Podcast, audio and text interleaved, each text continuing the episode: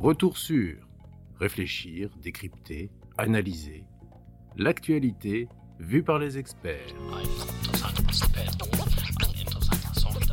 Alors que le rover américain Perseverance a atterri sur Mars le 18 février dernier dans le cratère J0, Tianwen-1, la mission chinoise, doit poser son astromobile, son rover en bon anglais, dans une vaste plaine appelée Utopia Planitia. Sylvain Breton, vous êtes enseignant-chercheur en géosciences à l'Université de Lorraine et vous avez participé aux études pour sélectionner le site d'atterrissage de Tianwen-1, ainsi que celui de la future mission européenne ExoMars. Bonjour. Bonjour. Sylvain, évidemment, on ne va pas sur Mars pour faire du tourisme. Comment choisit-on les sites d'atterrissage des rovers martiens? Alors, euh, de cette question, il y a deux réponses. Tout d'abord, il y a des contraintes techniques qui sont l'affaire des, ingénieurs. Donc, ce sont des contraintes sur l'altitude, sur euh, ne pas être trop loin de l'équateur, sur euh, la surface, ce genre de choses. Mais ce qui nous intéresse, nous, les chercheurs, eh bien, c'est plutôt l'intérêt scientifique des sites d'atterrissage. Qu'est-ce que c'est un site d'intérêt scientifique sur Mars? Eh bien, c'est un site qui permet de répondre aux grandes questions qu'on se pose sur Mars. Quelle a été l'histoire géologique de cette planète? Quels sont ses climats passés? Et surtout, surtout, la grande question qui englobe tout ça, y a-t-il une possibilité de vie martienne passée avec des climats plus humides? Notamment, euh, dans ce site de G0, vous avez un grand cratère de météorites dans lequel le rover s'est posé. Et au bord euh, de ce cratère, vous avez euh, une forme en éventail qui est en fait un delta. Ce delta, il indique qu'il y a eu un dépôt sédimentaire, donc du transport de sédiments par l'eau, qui s'est déposé dans un lac. Et donc là, c'est particulièrement intéressant de se poser dans cette zone-là, qui était un ancien lac, pour essayer de comprendre quelle était la durée de vie de ce lac, et potentiellement, est-ce que ce lac est resté actif assez longtemps pour abriter euh, des formes de vie? Persévérance s'est donc posé dans le cratère G0 qui contient des sédiments et donc qui aurait pu accueillir de l'eau liquide. Dans le cas d'ExoMars, le rover s'appelle Rosalind Franklin et lui aussi doit rechercher des traces de vie. Où va atterrir Rosalind? Alors, Rosalind va se poser dans un site qui s'appelle Oxyaplanum et euh, qui, tout comme euh, le site euh, de G0, présente des traces d'eau liquide. Alors, ces traces, c'est notamment un delta et puis aussi des traces de minéraux hydratés, donc des minéraux qui ont été vu, qui sont formés en contact avec de l'eau liquide. On a pu identifier ces minéraux avec en quelque sorte des super photos qui permettent de voir les couleurs des roches très précisément depuis l'orbite. Et l'un des avantages euh, du site d'Oxyaplanum, c'est qu'une partie du site a été recouverte par une coulée de lave. Et cette coulée de lave, en fait, est actuellement en érosion par des processus éoliens.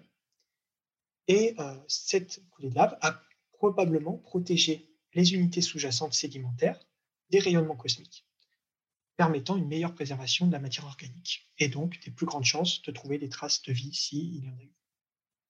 Et donc, troisième rover, Tianwen-1, la sonde chinoise, va également se poser dans une plaine. Dans le cas de Tianwen, euh, c'est un peu différent. On s'est posé euh, dans les grandes plaines du nord de Mars, qui sont des endroits bas euh, qui recouvrent presque la moitié de la surface de Mars. Et naturellement, s'il y a eu un climat plus chaud et humide sur Mars, toute l'eau qui est tombée, ben, elle a tendance à aller vers cet endroit bas qui est au nord. Et certains scientifiques pensent qu'il y a potentiellement eu un océan dans ces plaines du nord. Le problème, c'est qu'en fait, tout ça, ça a été recouvert par des coulées de lave plus récentes qui font qu'en fait, on ne peut pas vraiment répondre à la question. Cela dit, si on avait les moyens de, de forer ou d'aller voir en profondeur ce qu'il y a, avec des méthodes d'investigation sismique par exemple, on pourrait un peu mieux répondre à cette question.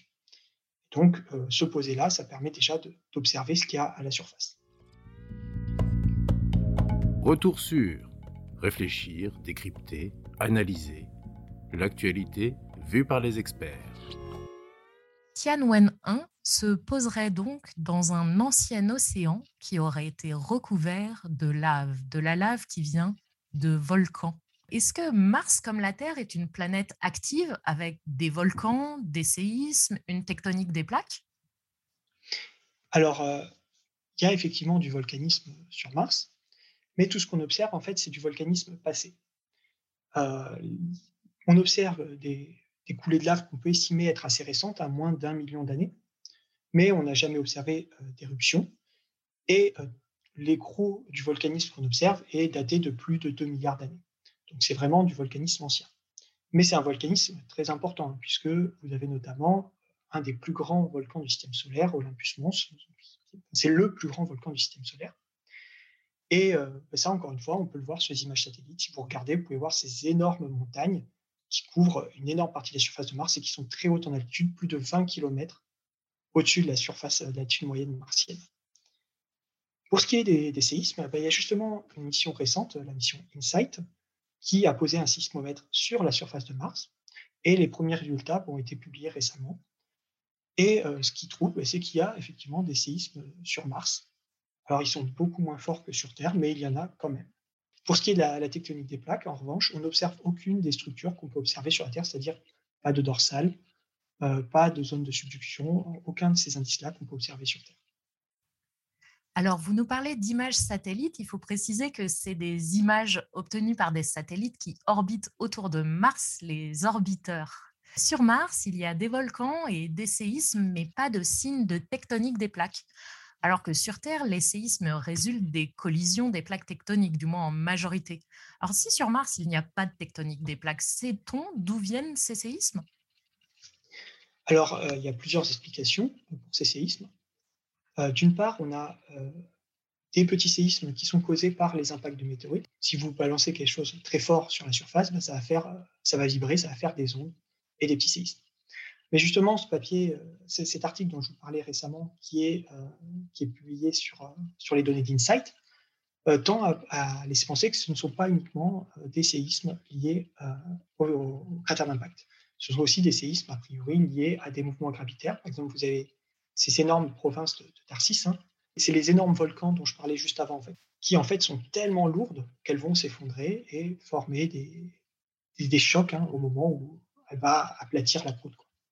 Est-ce que ce serait aussi euh, ce genre d'origine des séismes euh, pour les séismes sur la Lune? Alors effectivement, sur la Lune, on a aussi posé des sismomètres pendant l'émission Apollo et on a observé des séismes.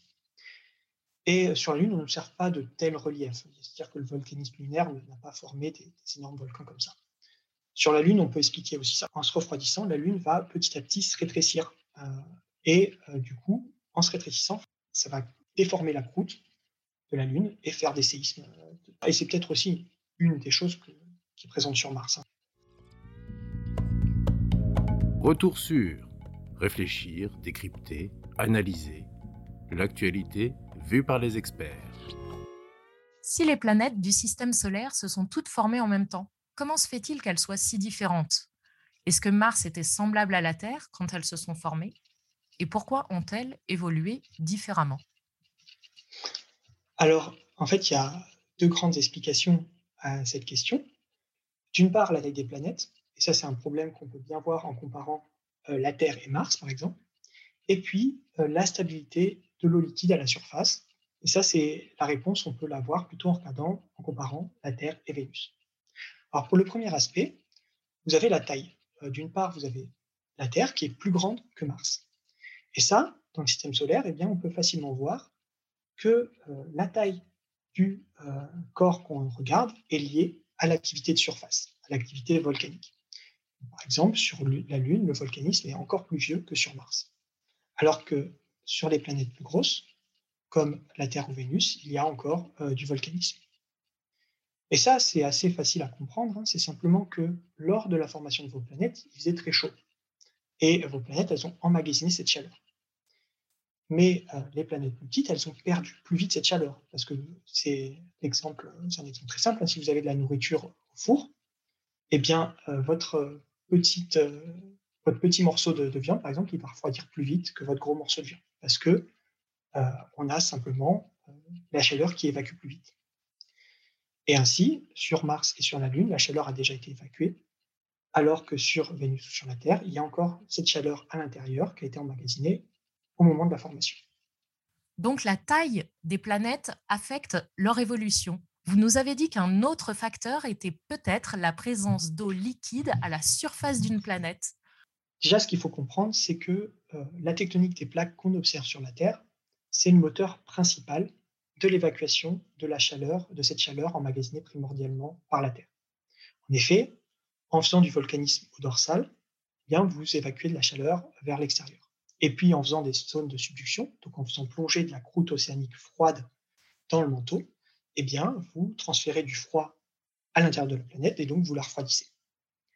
Et sur Vénus, on n'observe pas ça en fait. Sur Vénus, le seul moyen d'évacuer la chaleur, c'est le volcanisme qu'on peut observer actif encore aujourd'hui. Et cette différence, cette fois-ci, elle ne s'explique pas par la taille, parce que la Terre et Vénus ont une taille euh, similaire. Et donc, l'explication qu'on propose ici, c'est que la présence d'eau liquide à la surface, la stabilité de l'eau liquide à la surface, a permis cette différence. Sur Terre, euh, il faisait assez froid pour qu'il y ait de l'eau liquide, alors que sur Vénus, qui était plus proche du Soleil, au contraire, l'eau n'était pas liquide, elle était sous forme gazeuse. Et donc sur Terre, ça a permis la formation d'océans, et ces océans sont venus hydrater la croûte océanique qui se formait au niveau des dorsales. Et puis, lorsque vous faites plonger cette croûte océanique hydratée dans le manteau, eh bien, elle va apporter de l'eau à l'intérieur du manteau et elle va changer la rhéologie, c'est un terme technique pour parler des propriétés physiques de la roche, hein, qui va dire si elle est plus ou moins plastique, plus ou moins cassante, etc., etc. Et donc, va venir changer la rhéologie du manteau, permettant euh, de le rendre plus euh, fluide et donc permettant euh, l'entretien de la tectonique des plaques. Alors que sur Vénus, eh bien, on n'a pas d'hydratation du manteau et donc on ne peut pas maintenir, on ne peut pas stabiliser la tectonique des plaques. D'où cette différence entre Vénus et la Terre. Ces deux exemples montrent bien que non seulement la Terre a une taille adéquate pour avoir encore une tectonique des plaques à l'heure actuelle, mais également elle est à la bonne distance du Soleil pour avoir de l'eau liquide qui aiderait, qui alimenterait la tectonique des plaques. C'est exactement ça, voilà. Sylvain, que cherchent à apprendre les géologues comme vous des missions qui atterrissent sur Mars, au-delà de la recherche de traces de vie dont s'occupent les exobiologistes? Eh bien, euh, la réponse, elle est, très large, hein, parce que la géologie, en fait, c'est une science naturelle qui recoupe euh, beaucoup d'aspects. Alors, d'une part, les rovers, ils sont équipés euh, d'appareils d'analyse minéralogique qui vont permettre de regarder la nature des roches sur lesquelles le rover s'est posé. Et ça, par exemple, ça permet d'identifier euh, des morceaux de croûte martienne, par exemple, pour en savoir plus sur la formation de la croûte martienne. Est-ce que c'est une croûte martienne primitive ou issue de la fonte d'une croûte précédente? Et puis, il y a d'autres personnes, plutôt des sédimentologues, qui, eux, vont s'intéresser à l'observation euh, des affleurements qu'on a avec les photos des rovers pour essayer de mieux comprendre les environnements de dépôt. Euh, donc les environnements de dépôt, c'est un terme un peu barbare pour dire comment sont, dans quel milieu sont déposés les sédiments. C'est vraiment, est-ce que c'était un delta, est-ce que c'était un lac, etc. Et euh, l'observation de ces photos euh, des rovers permet de regarder localement ces environnements de dépôt. Et ça, finalement, indirectement, c'est quand même lié à l'exobiologie, parce qu'on s'intéresse quand même à, ces, ces environnements aqueux. Merci Sylvain d'avoir apporté votre pierre martienne à cet édifice. Et à bientôt. Merci, bonne journée. Pour nos auditeurs qui souhaiteraient en savoir plus sur la recherche de traces de vie sur Mars, je vous propose d'écouter notre podcast avec Cyril Sopa du Latmos. Retrouvez tous nos podcasts sur theconversation.fr. N'hésitez pas à les commenter et à les partager Merci de votre écoute.